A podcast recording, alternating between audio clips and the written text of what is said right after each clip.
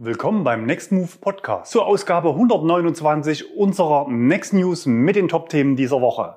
Förderfähige Wallboxen, Hyundai Kona Facelift, schräger Protestaufruf, Tesla Model 3, mehr Akku und leichtes Übergewicht, ID3 News, die Seriensoftware ist fertig und günstigere Modelle verfügbar, BMW zeigt neues Elektro-SUV, Erlkönigschau mit einem kuriosen Ladevorgang und Neues von Nextmove mit einem neuen Standort und neuen Aktionen.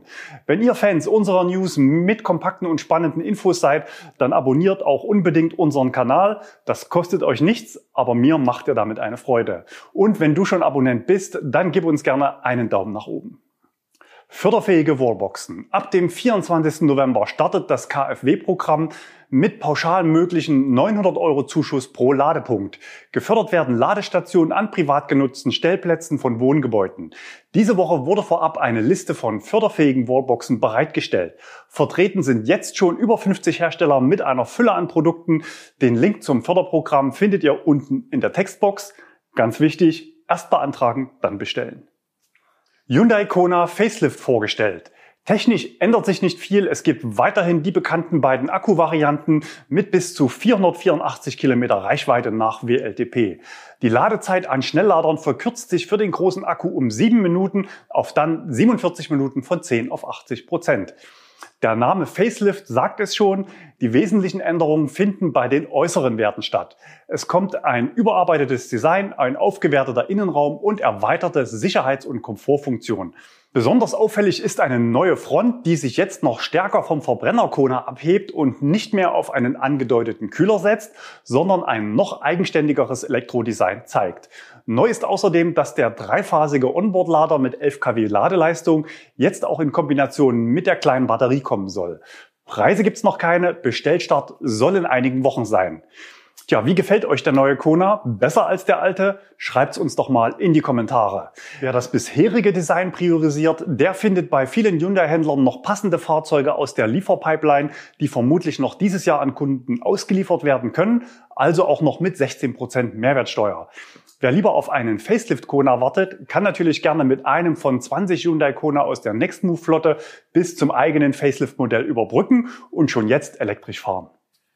Tesla Model 3, mehr Akku und leichtes Übergewicht. Lange wurde darüber spekuliert, nun gibt es erste Beweise. Das Hardware-Upgrade bei Model 3 umfasst auch ein Batterie-Upgrade. Im Tesla Fahrer- und Freunde-Forum ist diese Woche ein Foto von einem Fahrzeugschein aufgetaucht. Die Batteriekapazität des Long Range Models wird mit 82 statt bisher 79 Kilowattstunden angegeben, also eine Steigerung von 4%. Offenbar sind einige der neu produzierten Model 3 schon mit den neuen Panasonic Zellen ausgestattet. Laut Panasonic haben die Zellen nicht nur eine höhere Energiedichte, sondern können auch schneller geladen werden. Vermutlich werden aber nicht alle Fahrzeuge, die in den kommenden Wochen ausgeliefert werden, bereits die neuen Akkus an Bord haben. Eine weitere spannende Information Informationen haben wir zu den aktuell in Deutschland zur Auslieferung anstehenden Tesla Model 3 Standard Range Plus aus China. Die Fahrzeuge befinden sich derzeit auf zwei Schiffen auf dem Weg nach Europa, nämlich auf der Toskana und der Tannhauser, die ein paar Tage Rückstand hat. Die Toskana wird am 25.11. in Zeebrügge in Belgien erwartet und im Dezember soll die Auslieferung der Fahrzeuge in ganz Europa erfolgen. Das Besondere an diesen Fahrzeugen ist, dass sie kobaltfreie Lithium-Eisenphosphat-Akkus enthalten. Diese sollen ja einige Vorteile bieten, vor allem in den Herstellkosten, der Robustheit und dem Ladeverhalten. Nach uns vorliegenden Dokumenten sind die Autos aber offenbar auch deutlich schwerer als die aus der amerikanischen Produktion. Das Leergewicht liegt mit 1861 Kilogramm fast 200 Kilogramm höher, obwohl das zulässige Gesamtgewicht leicht erhöht wurde, liegt die Zuladung für die Varianten aus China gerade mal bei 278 Kilogramm zusätzlich zum Gewicht des Fahrers. Das sind also gerade mal noch drei kräftige Erwachsene, aber der Kofferraum, der muss dann bitte leer bleiben. Danke Felix für diesen kleinen Gastbeitrag. Wer ihn nicht kennt, Felix Bar heißt der YouTube-Kanal und er fährt natürlich Tesla Model 3. Weiter mit dem nächsten Thema. IG Metall protestiert gegen Strukturwandel. Die Zeichen der Zeit wurden in Deutschland lange ignoriert. Nun schlägt der Strukturwandel unmissverständlich in Form Schumpeters schöpferischer Zerstörung zu und trägt bizarre Blüten. Im September hatte Daimler angekündigt, dass ab 2022 im Berliner Motorenwerk keine Dieselaggregate und Getriebe mehr produziert werden und 200 Angestellte in Daimlers ältester Fabrik um ihre Jobs bangen. Diese Woche wurde nun bekannt, dass der erst kürzlich abgetretene Werksleiter im Mercedes-Werk Berlin zu Tesla nach Grünheide wechseln wird. Dies führte zu einer kuriosen Protestaktion der IG Metall, die ganz konkret diese Personalie in den Mittelpunkt stellt. In der Pressemeldung heißt es unter anderem, die Beschäftigten im Werk sind irritiert. Mit solchen seelenlosen Managern können wir die Zukunft nicht bauen, sagt Jan Otto, Geschäftsführer der IG Metall Berlin. Wir verstehen nicht, warum so ein traditionsreicher und innovativer Autobauer wie der Daimler-Konzern vor dem amerikanischen Konkurrenten kapitulieren will. Wir wollen die Zukunft im Werk gestalten. Dazu sind wir im Gespräch mit der Landespolitik. Am Donnerstagnachmittag setzen wir ein erstes Zeichen in Berlin, so Jan Otto weiter. Wir werden klar machen, dass wir den Wechsel des Werksleiters als Verrat empfinden. Fraglich ist, ob wir nicht die ganze letzte Zeit belogen wurden. Weiter heißt es, die Ankündigung der schrittweisen Produktionsstilllegung ist auch ein falsches industriepolitisches Signal. Es kann doch nicht angehen, dass Tesla keine 50 Kilometer vom Mercedes-Benz-Werk Berlin entfernt ein ganz neues Werk mit 10.000 Arbeitsplätzen baut und dem Daimler-Manager fällt gleichzeitig nicht mehr ein, als vor der Zukunft zu kneifen und sein ältestes produzierendes Werk hier dicht machen zu wollen. Das ist verheerend für Deutschlands Premium-Automarke. Und die IG Metall will offenbar nicht nur mit Worten in den Krieg ziehen, denn am 9. Dezember wird in Berlin Feuer vom Himmel regnen. Wir werden mit einer großen Aktion deutlich machen, dass wir für die Zukunft des Daimler-Werkes in Berlin kämpfen werden. Das klingt mir dann doch sehr amerikanisch, denn einer geht, der andere kommt. Bis kommenden Sommer sollen bei Tesla zunächst 7000 unbefristete Vollzeitstellen besetzt werden. Bis 2022 sollen 5000 weitere folgen. Die Arbeitsagentur erwartet, dass sich der überwiegende Teil der Mitarbeiter aus einem Job heraus direkt bei Tesla bewerben wird. Ziel der Agentur sei es, dass so viele Menschen wie möglich aus Berlin und Brandenburg bei Tesla eine Chance bekämen.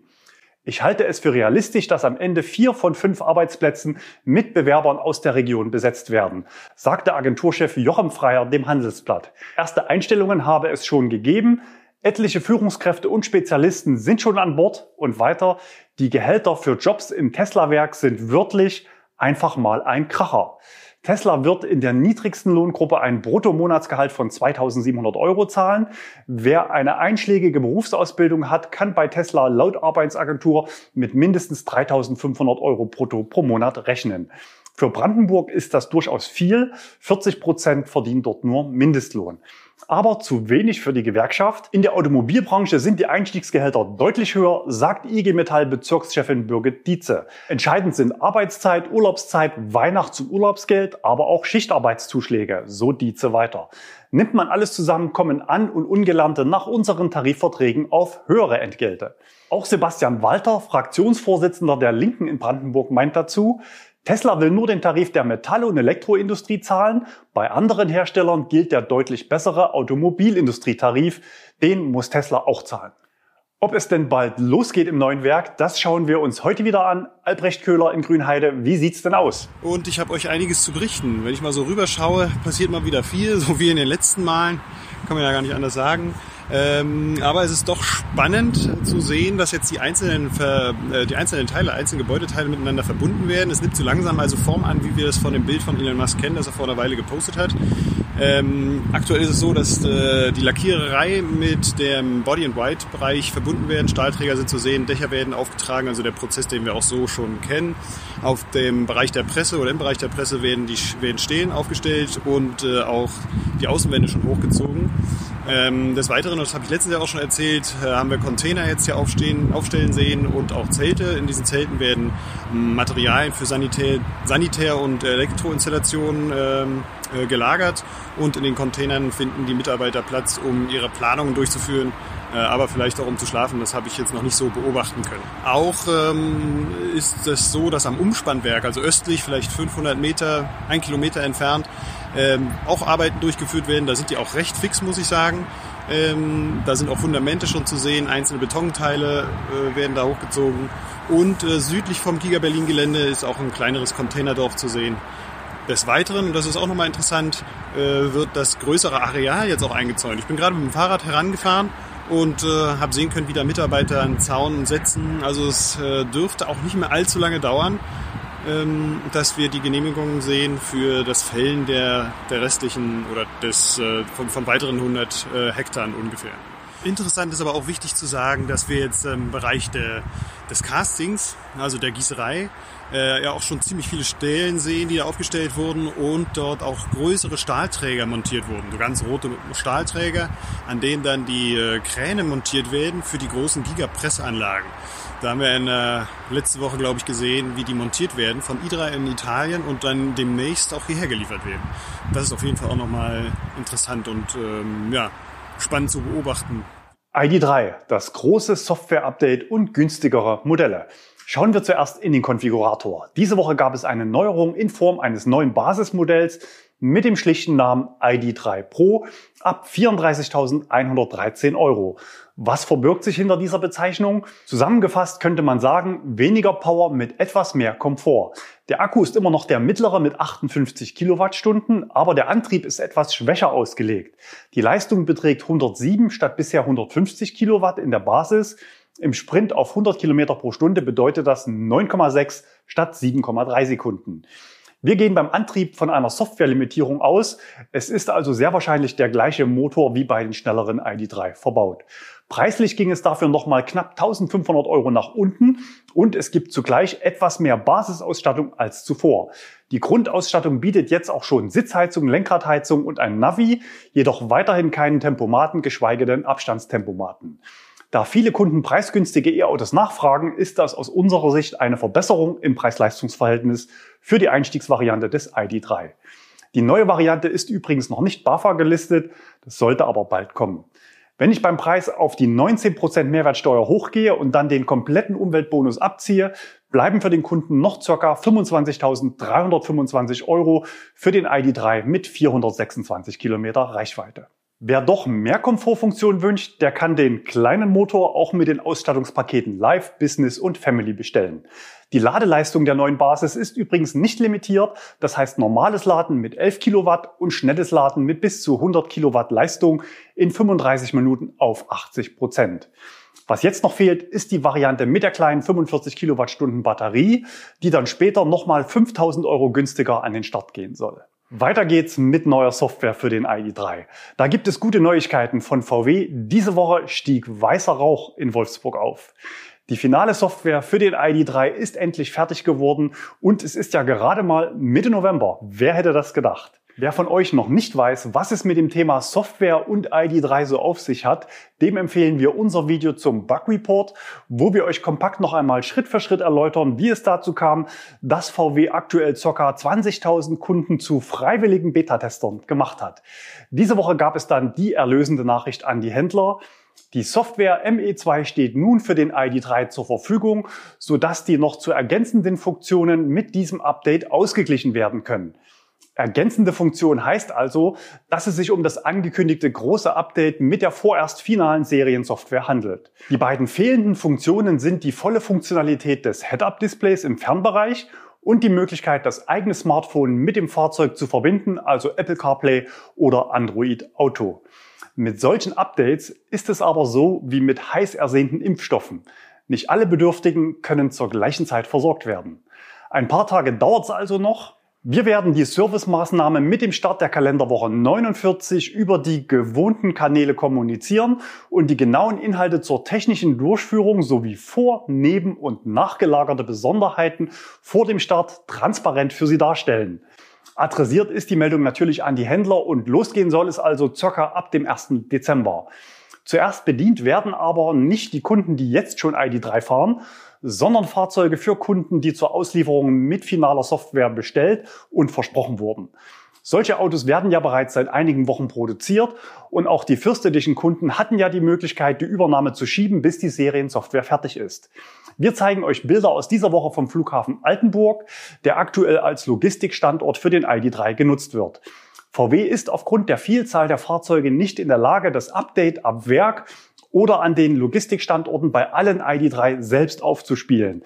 Die Händler müssen also die Lücke schließen und das Update aufspielen. Dazu heißt es, die betroffenen Fahrzeuge sind in den nächsten Tagen bereits zu Ihnen unterwegs Um sicherzustellen, dass alle Fahrzeuge vor Auslieferung an Kunden geflecht sind und um entsprechende Verzögerungen zu reduzieren, möchten wir Sie unbedingt in den laufenden Prozess mit einbinden. Und weiter, die voraussichtliche Durchführung eines ID3-Flechs wird einen Arbeitstag in Anspruch nehmen. Bitte berücksichtigen Sie diese wichtige Information bei der Planung Ihrer Werkstattauslastung. Dafür ist es für die Händler natürlich wichtig zu wissen, wie viele Autos noch geflecht werden müssen. Dazu heißt es, das genaue Volumen der von Ihnen zu flächenden Fahrzeugen wird schnellstmöglich an Sie kommuniziert, erfordert zum jetzigen Zeitpunkt allerdings noch eine umfangreiche Prüfung.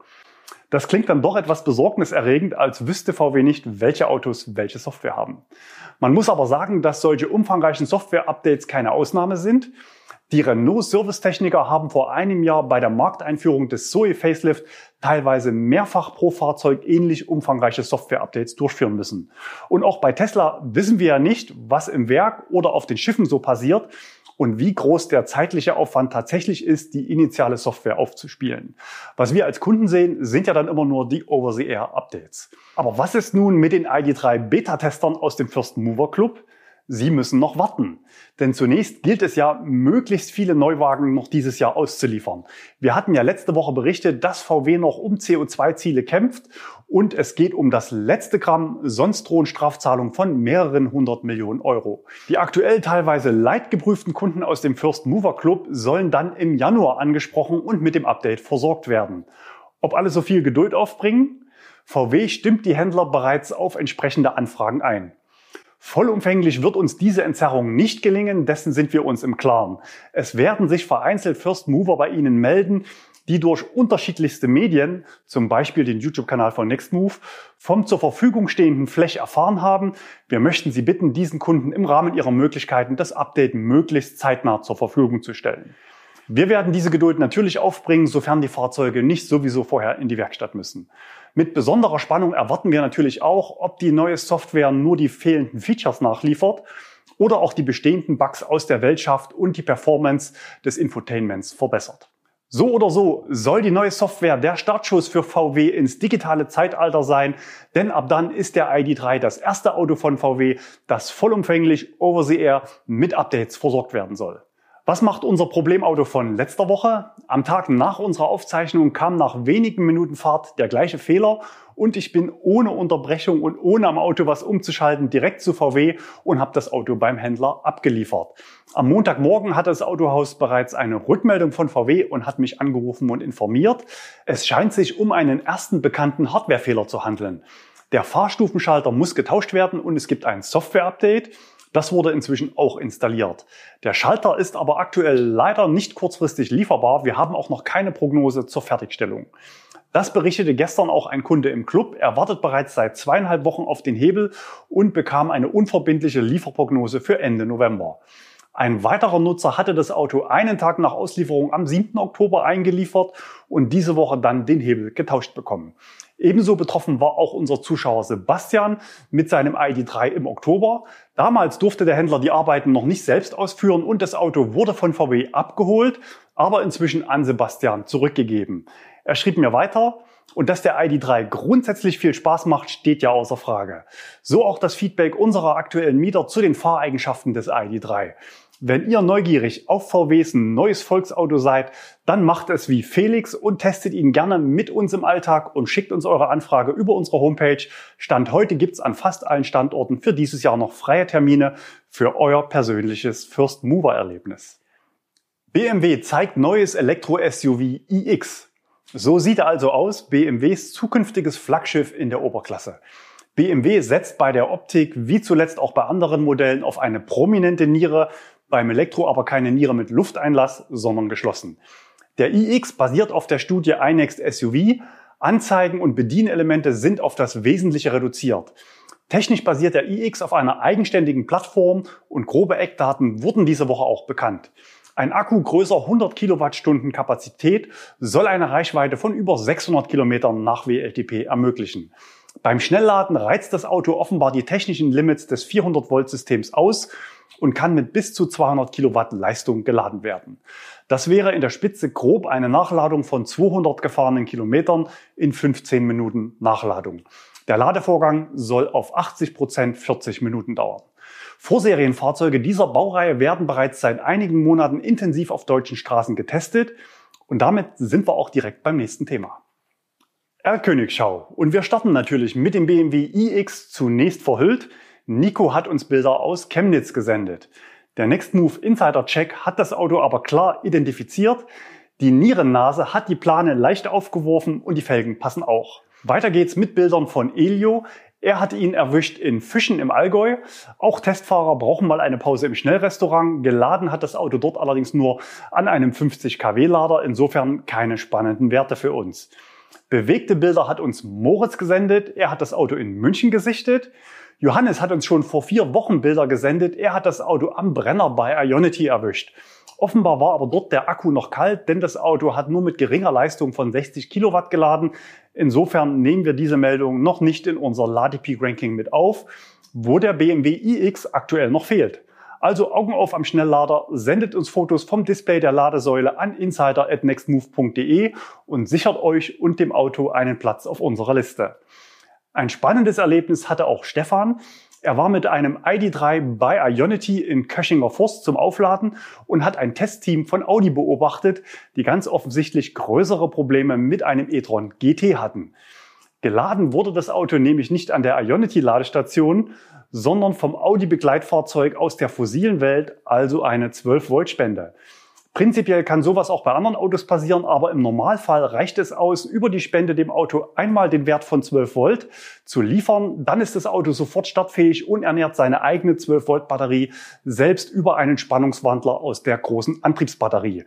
Man muss also gar nicht fahren, sondern es reicht quasi, die Starttaste zu drücken und dann läuft alles wieder, sofern keine sonstigen Probleme bestehen. Offenbar aber nicht beim e-tron GT auf den Fotos, denn dort dauerte die 12-Volt-Spende aus dem laufenden Verbrenner ganze 15 Minuten.